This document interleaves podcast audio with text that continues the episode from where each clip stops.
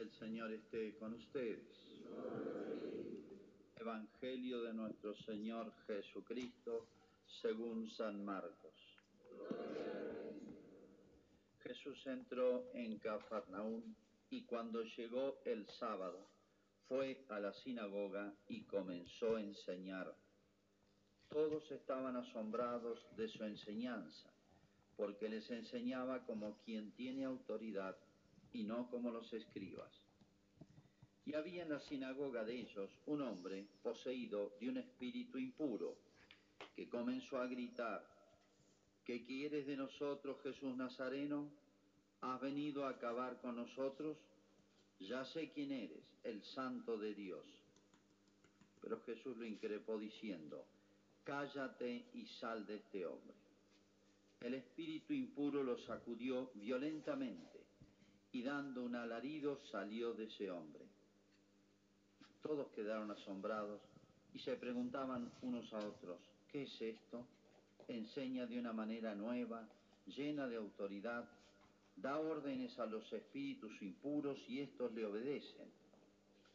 Y su fama se extendió rápidamente por todas partes en toda la región de Galilea. Es palabra del Señor. Gloria a ti, Señor Jesús.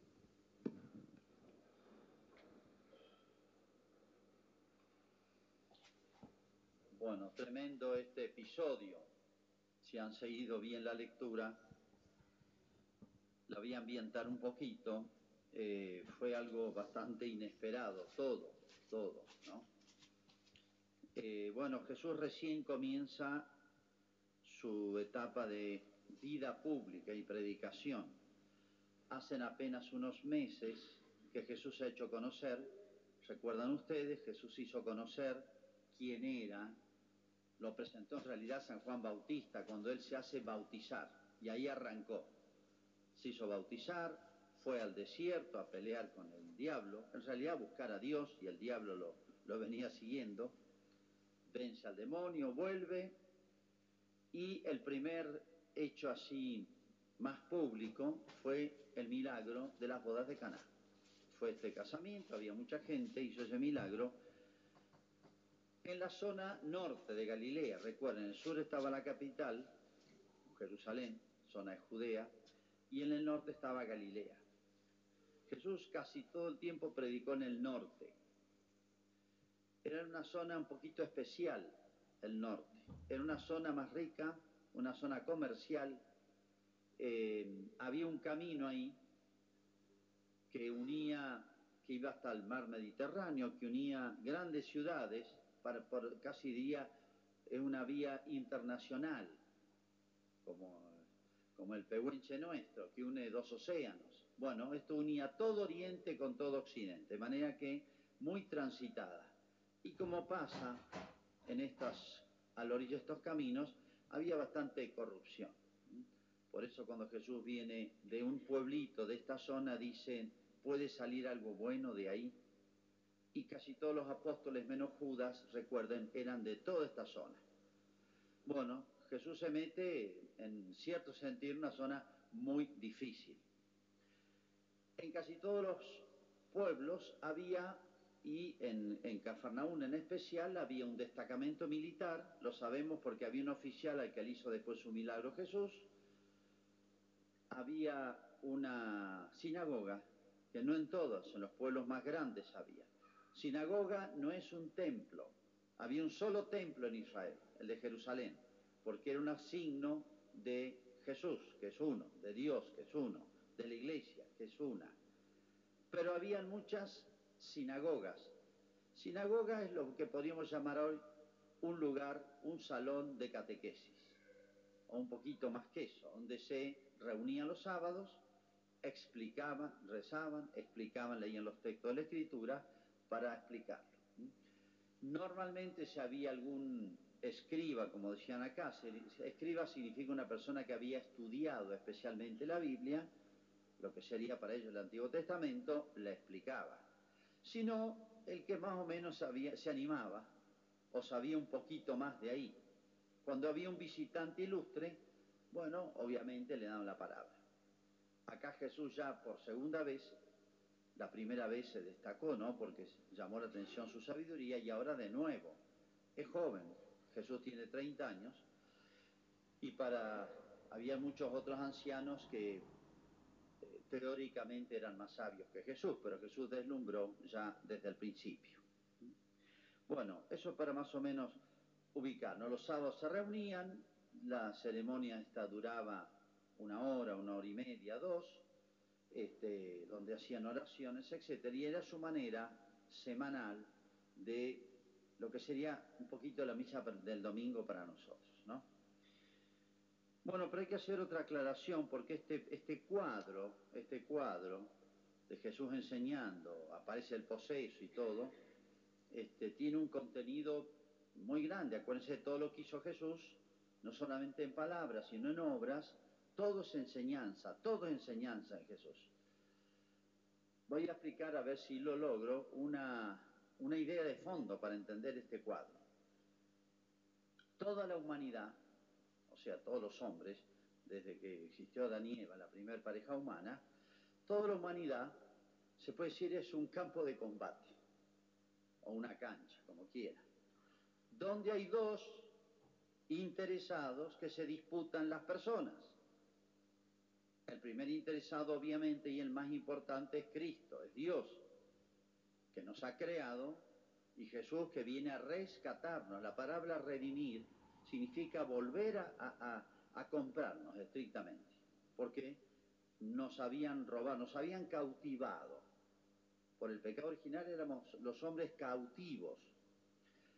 El primer interesado es Dios, es Cristo, en nuestras almas.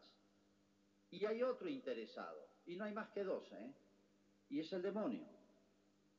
Es verdad, me dirán ustedes, hay muchos intereses económicos, políticos, sociales en la sociedad y en las naciones y en el mundo, sí, pero esto está por encima de todo esto, lejos, lejos, lejos, está por encima de todo. Hay dos interesados en nuestras vidas, en nuestras almas, y no hay más que dos, Cristo y el demonio.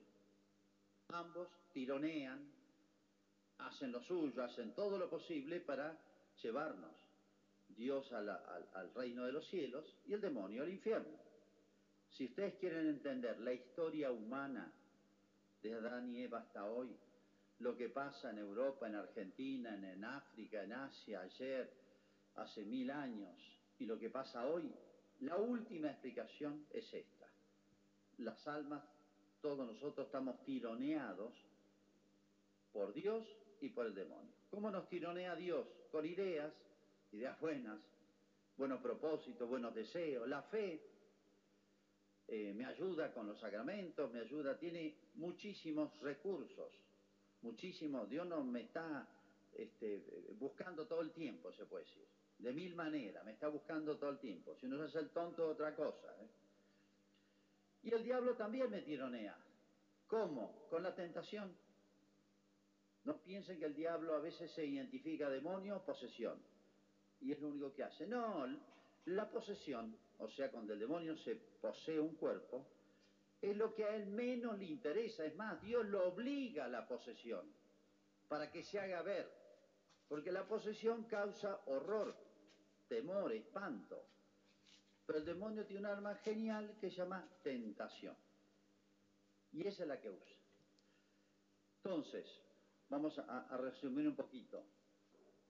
Toda la historia humana, nuestras almas, nuestra familia, nuestro pueblo, nuestra cultura, nuestra provincia, nuestro Malargüe, nuestra nación, todo, la humanidad entera, todo el tiempo estamos en una especie de estado de guerra.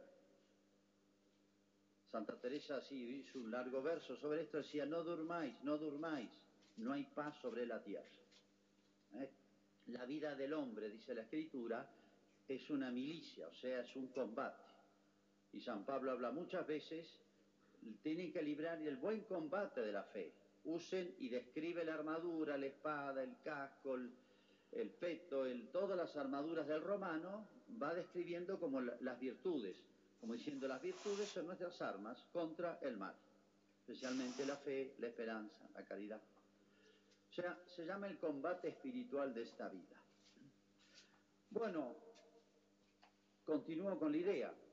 eh, eh, cuando Dios está presente, en la medida en que Dios está presente en la sociedad, y diría Dios, Cristo, la iglesia, el diablo se va.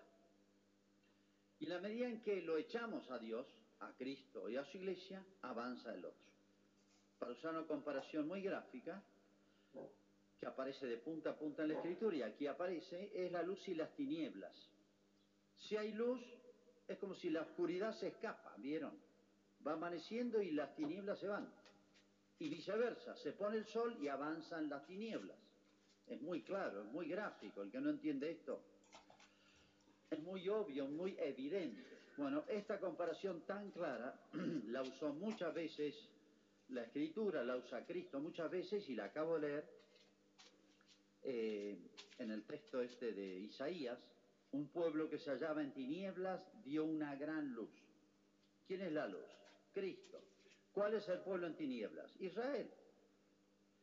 Sobre los que vivían en oscuras regiones de la muerte se levantó una luz. Si hay luz, no hay oscuridad. Si hay oscuridad, no hay luz. Son inversamente proporcionales, se puede decir. Por eso Cristo siempre se presenta como la luz. Yo soy la luz del mundo. Ustedes han sido, dice San Pablo, arrancados del poder de las tinieblas por el bautismo, arrancados del poder de las tinieblas. Es el demonio. Lo usa muchas veces San Pablo. Entonces es una lucha entre el bien y el mal, la luz y las tinieblas, entre Cristo que quiere conquistar nuestras almas porque sabe lo que valen, y el demonio que no puede en su corazón, en su ser, tener otra cosa que es el deseo de nuestro mal y mal total y mal eterno. Bueno, vamos a aplicar estos principios a este episodio. Jesús entra en la sinagoga. Oh, sorpresa, el, diablo estaba dentro. Es como si dijera el diablo está en misa. Pero ¿cómo va a estar el diablo en la sinagoga? ¿Sí? ¿Se va a rezar? ¿Se va a leer la escritura? Y sí, es donde más va. Acá adentro también.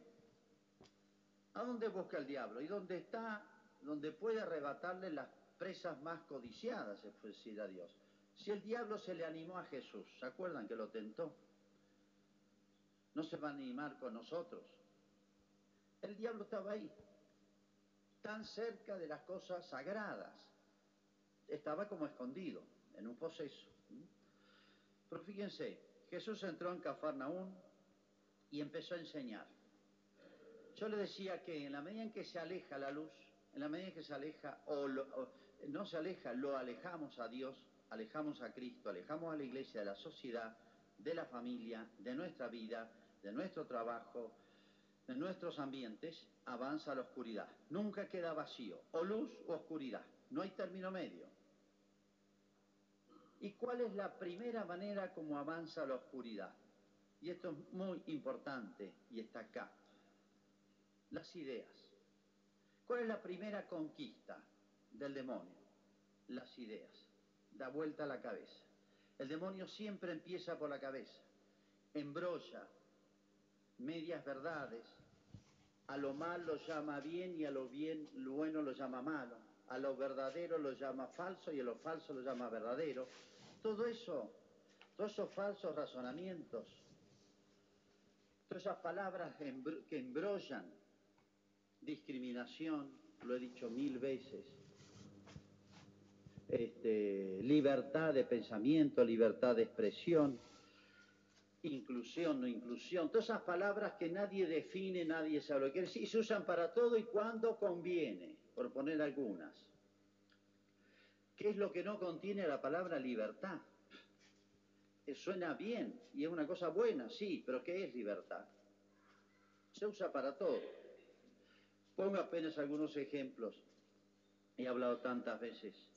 Pero fíjense, la primera manera, la primera conquista, el primer modo, como avanza el demonio, cuando re, no digo que se retira Dios, lo vamos echando nosotros, Dios nunca se va solo, lo echamos nosotros los hombres, lo separamos, acá no te metas, esto no es tu campo, no hay que mezclar religión con política, ni, ni economía, ni los negocios, ni esto, porque son dos cosas distintas. Hay muchas maneras de echarlo.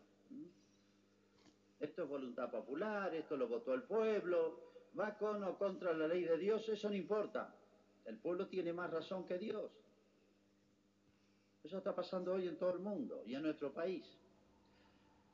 Vamos a ver lo que pasa acá. Esta es la verdad, es la realidad. Jesús enseñó y todos se admiraban, y sí. Dice, porque enseñaba como quien tiene autoridad. Acá hay que hacer una pequeña explicación importante. ¿Tiene autoridad en qué sentido? ¿Venía con muchos títulos universitarios Jesús? No, la autoridad de Jesús se la podríamos llamar autoridad moral intelectual. Decía cosas obvias, evidentes, lógicas, de sentido común.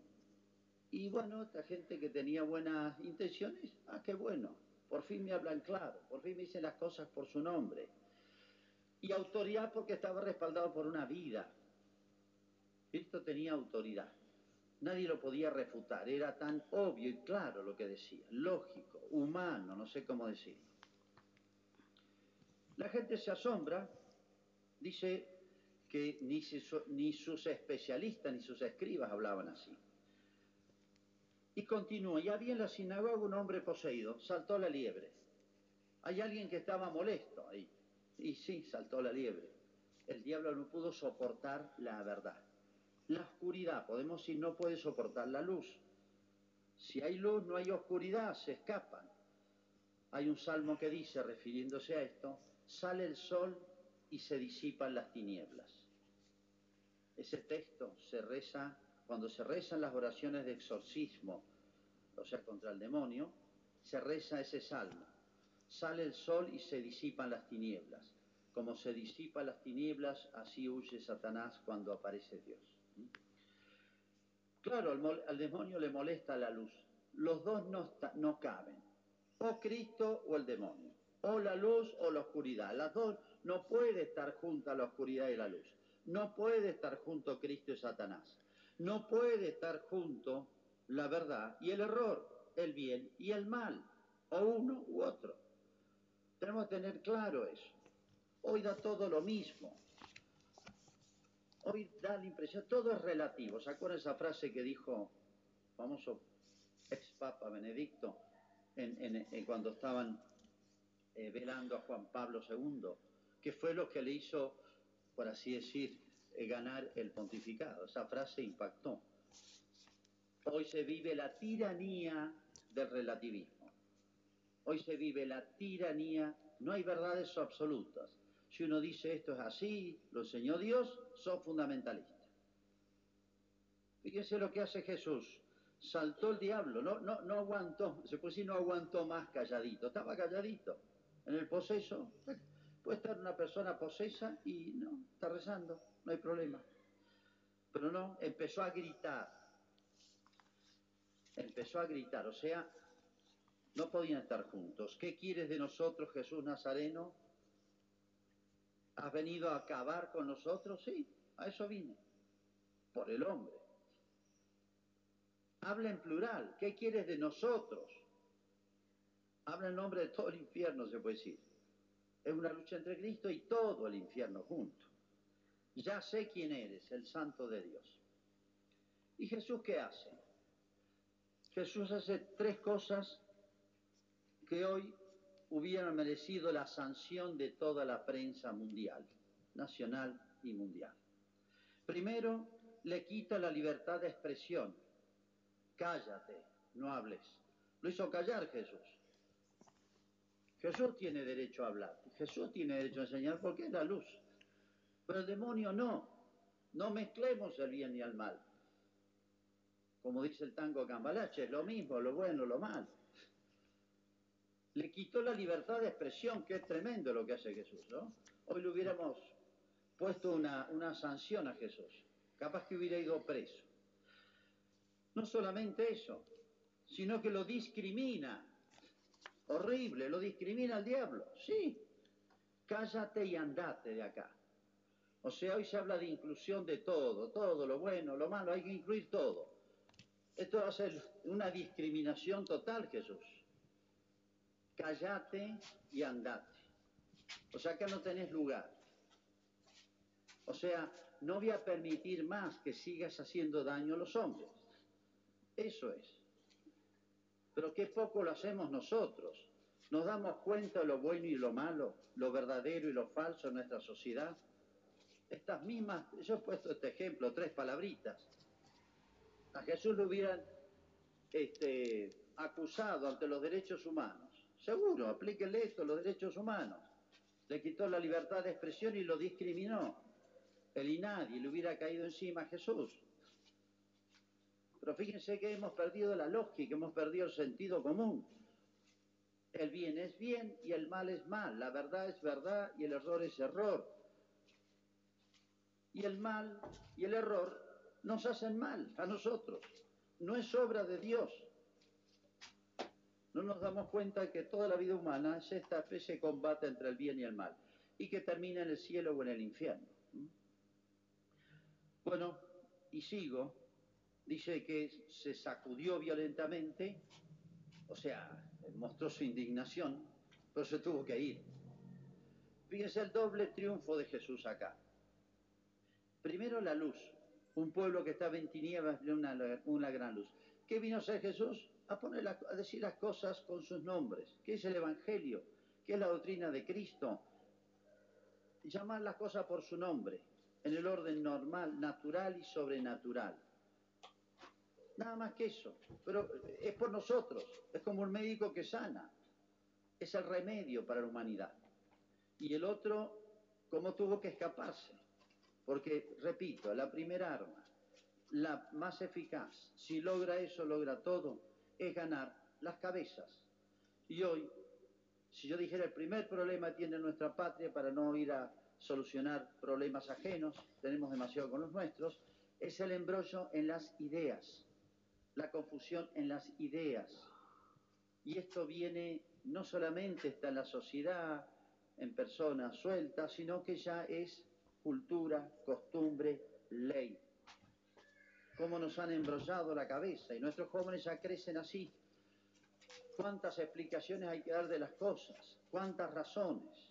¿Cómo hemos perdido el sentido común? Eh, me he cansado y no quiero cansarlos de decir cómo la familia ha sido agredida por todos lados, con aparentes razones buenas. Concepto de libertad, yo hago con mi cuerpo lo que quiero, liberación, ni una menos, etcétera, todas aparentemente medias verdades. Pero ¿cómo se han embarrado la cancha? ¿Quién creen ustedes que embarra la cancha? Cuando nosotros echamos a Dios, a Cristo y a su iglesia, las tres cosas van juntas, nunca las separen no queda en la tierra neutral. Yo no quiero estar ni con Dios ni con el diablo. No. Se retira Dios y avanza la oscuridad. Fíjense el doble triunfo de Cristo. Primero, les aclaro, les limpio la cabeza, les redimo la cabeza. Esa es la, Por eso Cristo vino a enseñar. Tres años se dedicó a enseñar, nada más. Esa es la luz. Yo soy la luz del mundo. Ustedes vivían en tinieblas. ¿Qué significa? y que tenía las ideas embrolladas, tenía un lío en la cabeza. Bueno, retiramos a Dios y inevitablemente se nos embrolla la cabeza. No se embrolla la cabeza para nuestro mal. El primer triunfo son las claridad, las ideas, y el segundo triunfo, consecuencia de eso, el otro no soporta. Gritó, que, has venido, y se tuvo que ir. Callate y andate. ¿eh? Si la sociedad moderna en nuestra escuela, en nuestra familia, en nuestros dirigentes sociales, los que hacen opinión, en nuestros políticos, nuestros legisladores, nuestros jueces, la tuvieran clara y al mal le dijeran callate y andate de la sociedad. ¿Cómo cambiaría todo? Bueno, que sea para pensar este texto. Las lecciones de Cristo son para todos los tiempos y son una verdadera luz. Hacemos nuestra profesión de fe. Creo en un solo Dios